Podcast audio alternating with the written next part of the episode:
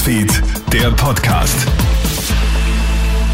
Hallo, einen schönen guten Morgen. Clemens Draxler hier mit dem morgendlichen Krone-Hit Nachrichten-Podcast.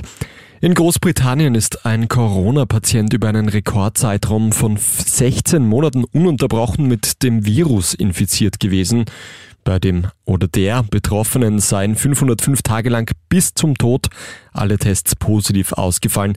Das berichtet ein britisches Forscherteam in einer neuen Studie.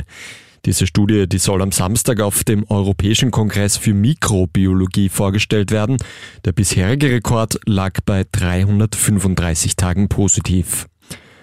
Russland verhaftet weiter Personen, die sich kritisch gegen das Regime äußern. Aktuell sitzt der bekannte Regierungskritiker Wladimir Karamursa in Haft. Er soll Falschinformationen über das russische Militär verbreitet haben. Die russischen Soldaten ermorden in der Ukraine Jahrtausende unschuldige Zivilistinnen und Zivilisten. Frauen werden vergewaltigt und verschleppt. Spitäler und Kindergärten werden bombardiert und in Schutt und Asche gelegt. In russischen Medien wird gar nicht über das brutale Vorgehen der Soldaten berichtet. Wer es wagt, darüber zu sprechen, landet im Gefängnis.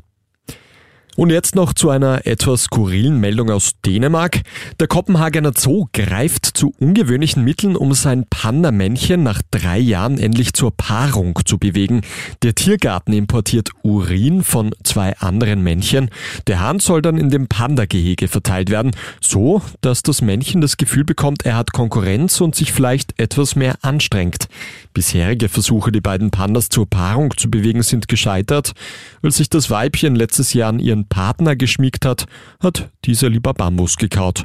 Die ganze Story, die findest du auch online auf kronehit.at und damit endet auch schon der Podcast für heute. Einen schönen Vormittag noch.